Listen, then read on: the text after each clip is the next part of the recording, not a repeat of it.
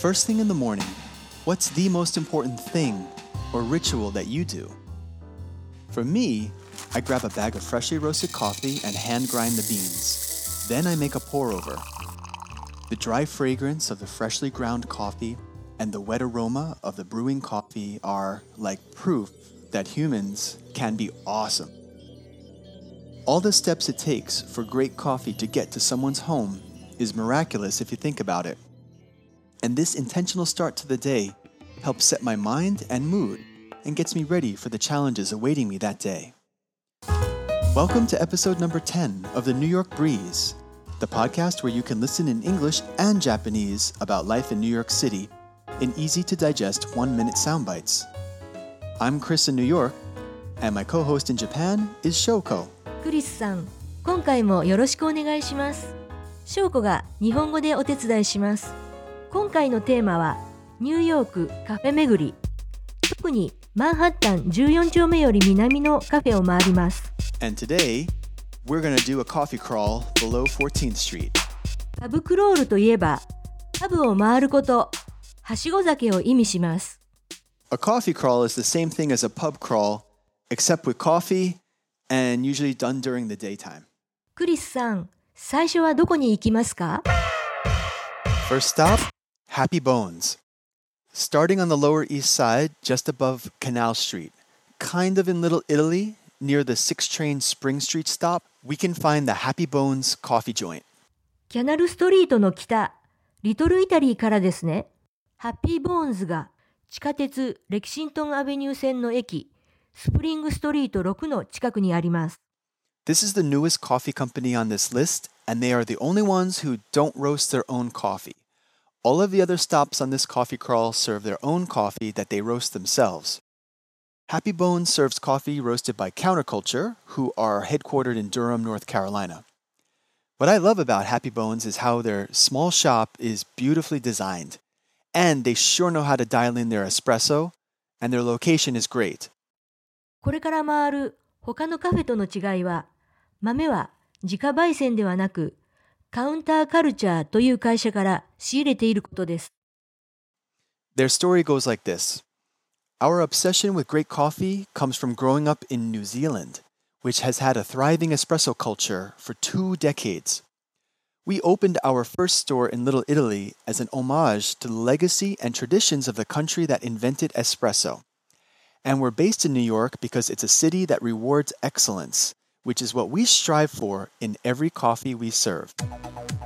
Best bets, espresso, drip coffee, barista's choice. ここ20年間、エスプレッソ文化が栄えているニュージーランド。そこで育ったバリスタの入れる、こだわりにこだわり抜いた一杯が楽しめるのですね。ここのエスプレッソ、飲んでみたいです。Next stop, Gregory's. Walk north of Houston Street and over to 649 Broadway, and we find ourselves at Gregory's spot in NoHo. Their tagline is See Coffee Differently. If you take a look at their logo, you'll understand why. Gregory's Coffee opened for business in 2006, but their story goes back some 30 years earlier at a donut shop in Bensonhurst, Brooklyn. They say our team works tirelessly to select coffees for our program and develop roast profiles to bring the absolute best out of each bean. It's true. Gregory's pour over bar uses the AeroPress, and when done right, it produces a really nice cup of coffee. ハウストンストリートの北をブロードウェイ649まで歩いていくと、グレゴリーズがあります。エアロプレスを使い、試行錯誤を重ねた結果生み出されたコーヒーが楽しめるのです。 They also have a really refreshing selection of drinks. And here's where you can try something a bit different, like a glass of activated charcoal milk or a beetroot flavored latte. Best bets? Everything in general, AeroPress drinks or barista's choice, donuts. 活性炭ミルクは写真で見ると真っ黒でまさに炭ですね。健康には良さそうですけど、 Third stop, Think Coffee. Head up Broadway a few blocks and take a left on 4th Street. The next street over is Mercer. Take a right up Mercer and you'll hit the original Think Coffee on 248 Mercer Street. ブロードウェイを北へ、マーサストリートをさらに北へ行くと、 Think コーヒーがあります。 You'll be steps away from Washington Square Park and in the heart of NYU. If you want to be a laptop camper or get your study group together, then this is the perfect place. Tons of space, free fast Wi Fi, and a huge menu with socially responsible coffee. They even have beer and wine. Your best bet here depends on who's working bar. If you don't know the barista, then it's better to order standard items like regular coffee or something simple. Look at what other people are ordering and stick with that. Think's roasted coffee is ethically sourced and is a good buy. 広々とした Wi-Fi 完備のお店で、家庭用の豆もおすすめです。 Socially responsible, 社会的に責任を負っている とか、倫理的な供給源のということは、産地や生産方法がはっきりしていて、品質が高く安全である。さらに、発展途上国から適正価格で購入している。つまり、フェアトレードであるということでしょう。ニューヨーカーらしいと私は思いました。先ほどのカフェ、グレゴリーズのタグライン、see coffee differently. コーヒーを違った角度で見てみようや、ロゴの意味も少し分かってきた気がします。 When you're done, follow West 4th Street to Washington Square Park and enjoy the walk. From inside the park, head through the Washington Square Arch and walk up Fifth Avenue towards Union Square. Best bets drip coffee, maybe a latte. Watch what other people are ordering and copy that. Bags of roasted coffee. Fourth stop, Joe. To get to Joe from Fifth Avenue, you'll want to take a right onto 13th Street. Since Fifth Avenue divides the East and West Streets in Manhattan, you'll see that Joe's Coffee Shop on 9 East 13th Street straddles the line between East Village and West Village.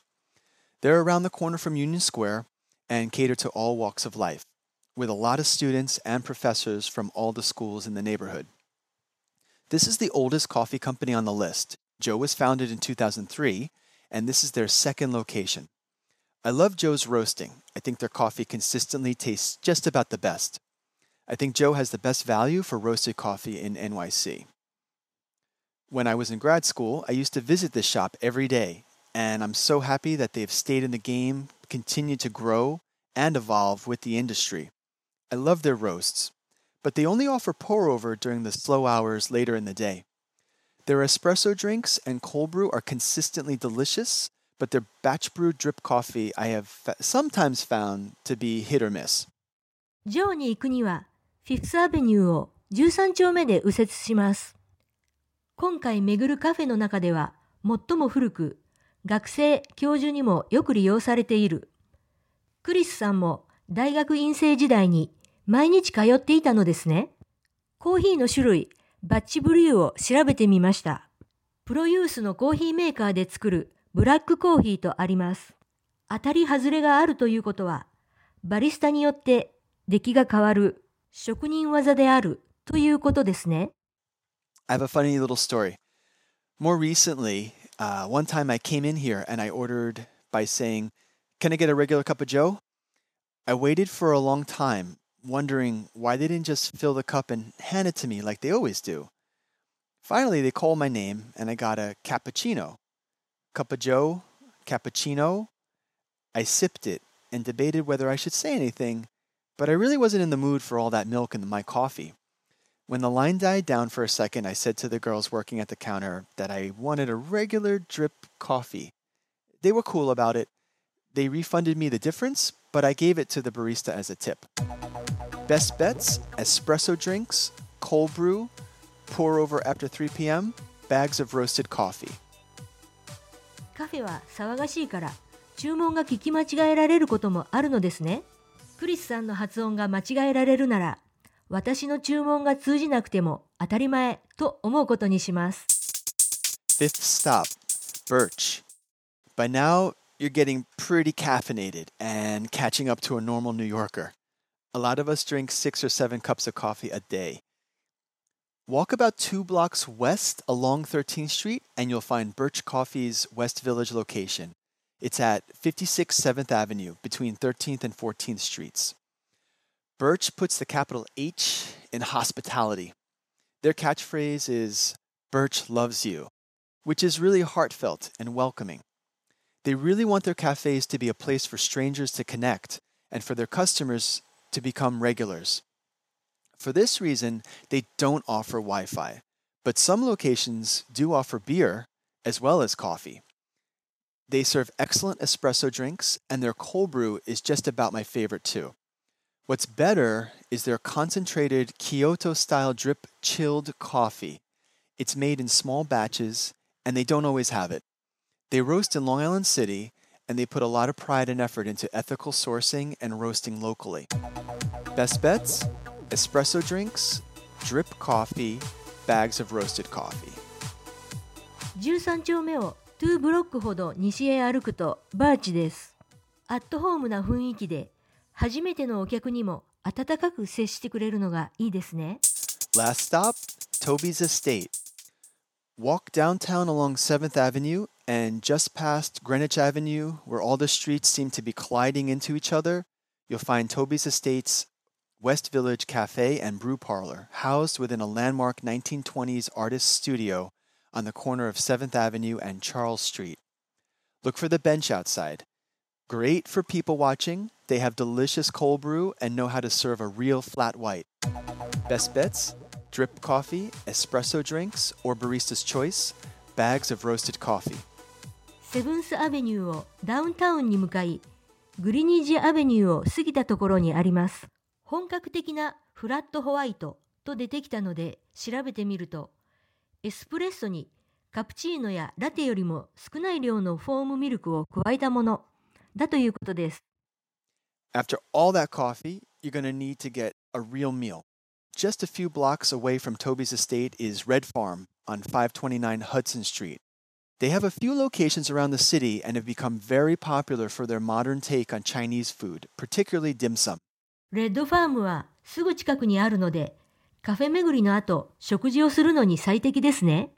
It is a little pricey, but the food is clean and the menu is something you're definitely not going to find in Japan. Dumplings that are original and mouth-watering, like oxtail dumplings, egg rolls made with pastrami from Katz's Deli, local scallop and shrimp dumplings. I'll just leave it to you to figure out the rest from here. カッツデリといえば、メグライアン主演の恋人たちの予感に出てくるデリカテッセンですね。そこの名物、パストラミにさらに手を加えて作ったエッグロール。美味しそうです。All right. Thank you for listening and taking time to enjoy our podcast. If you like what you hear, hit that like button, shoot us a review, and get subscribed. 聞いてくれてありがとう。ではまた。Until next time.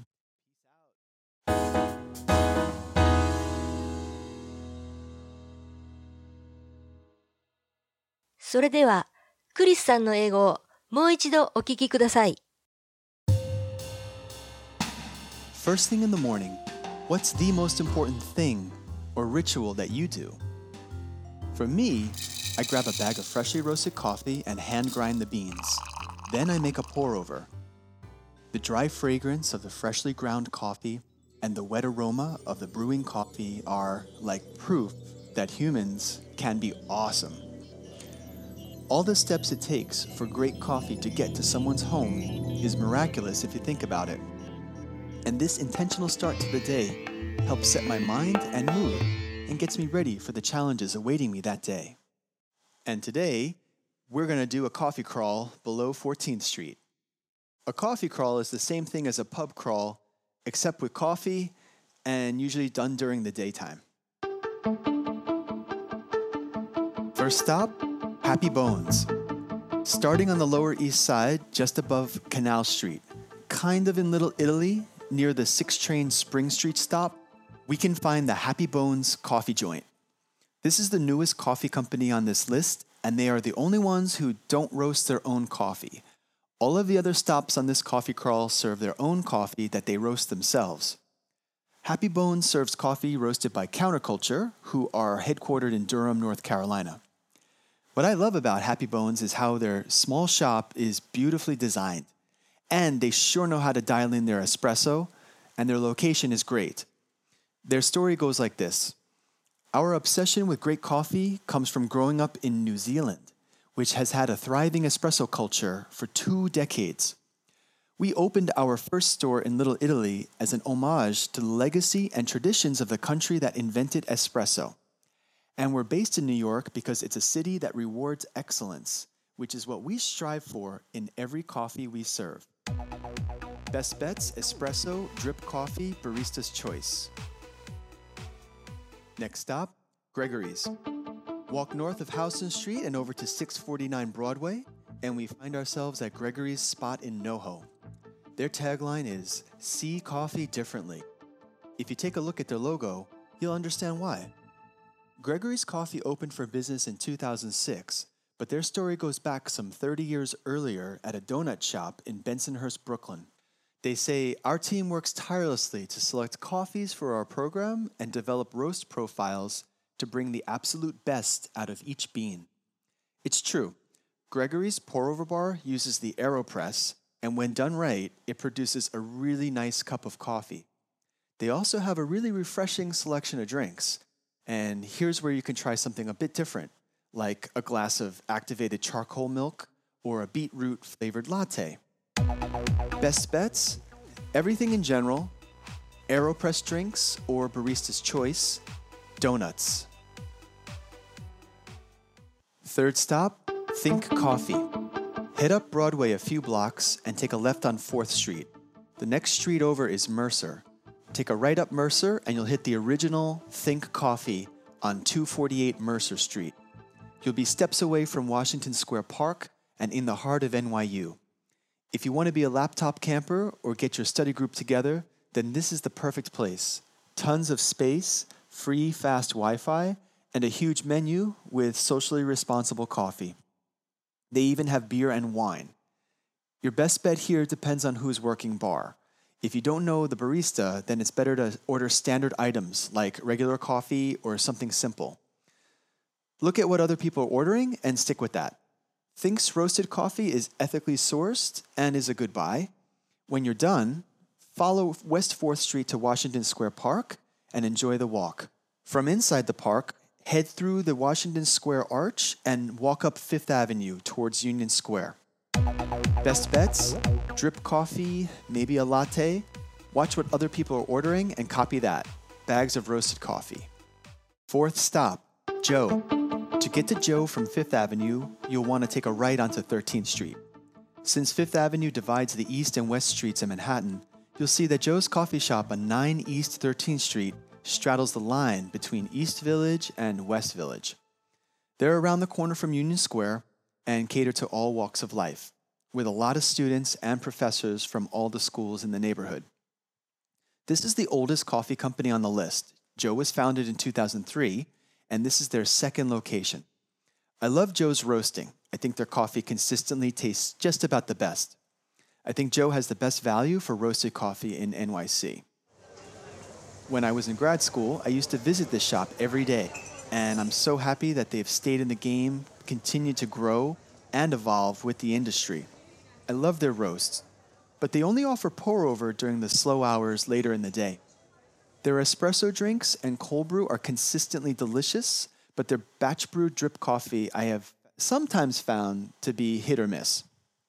I have a funny little story. More recently, uh, one time I came in here and I ordered by saying, Can I get a regular cup of Joe? I waited for a long time, wondering why they didn't just fill the cup and hand it to me like they always do. Finally, they called my name and I got a cappuccino. Cup of Joe, cappuccino. I sipped it and debated whether I should say anything, but I really wasn't in the mood for all that milk in my coffee. When the line died down for a second, I said to the girls working at the counter that I wanted a regular drip coffee. They were cool about it. They refunded me the difference, but I gave it to the barista as a tip. Best bets espresso drinks, cold brew, pour over after 3 p.m., bags of roasted coffee. Fifth stop, Birch. By now, you're getting pretty caffeinated and catching up to a normal New Yorker. A lot of us drink six or seven cups of coffee a day. Walk about two blocks west along 13th Street and you'll find Birch Coffee's West Village location. It's at 56 7th Avenue between 13th and 14th Streets. Birch puts the capital H in hospitality. Their catchphrase is Birch loves you, which is really heartfelt and welcoming. They really want their cafes to be a place for strangers to connect and for their customers to become regulars. For this reason, they don't offer Wi Fi, but some locations do offer beer as well as coffee. They serve excellent espresso drinks, and their cold brew is just about my favorite too. What's better is their concentrated Kyoto style drip chilled coffee. It's made in small batches, and they don't always have it. They roast in Long Island City, and they put a lot of pride and effort into ethical sourcing and roasting locally. Best bets espresso drinks, drip coffee, bags of roasted coffee. Last stop Toby's Estate. Walk downtown along 7th Avenue and just past Greenwich Avenue, where all the streets seem to be colliding into each other, you'll find Toby's Estate's West Village Cafe and Brew Parlor, housed within a landmark 1920s artist studio on the corner of 7th Avenue and Charles Street. Look for the bench outside. Great for people watching, they have delicious cold brew and know how to serve a real flat white. Best bets drip coffee, espresso drinks, or barista's choice, bags of roasted coffee. After all that coffee, you're going to need to get a real meal. Just a few blocks away from Toby's estate is Red Farm on 529 Hudson Street. They have a few locations around the city and have become very popular for their modern take on Chinese food, particularly dim sum. It is a little pricey, but the food is clean and the menu is something you're definitely not going to find in Japan dumplings that are original and mouth-watering, like oxtail dumplings, egg rolls made with pastrami from Katz's Deli, local scallop and shrimp dumplings. I'll just leave it to you to figure out the rest from here. All right. Thank you to our listeners. Thanks so much for listening and taking time to enjoy our podcast. If you like what you hear, hit that like button and get subscribed. Until next time, peace.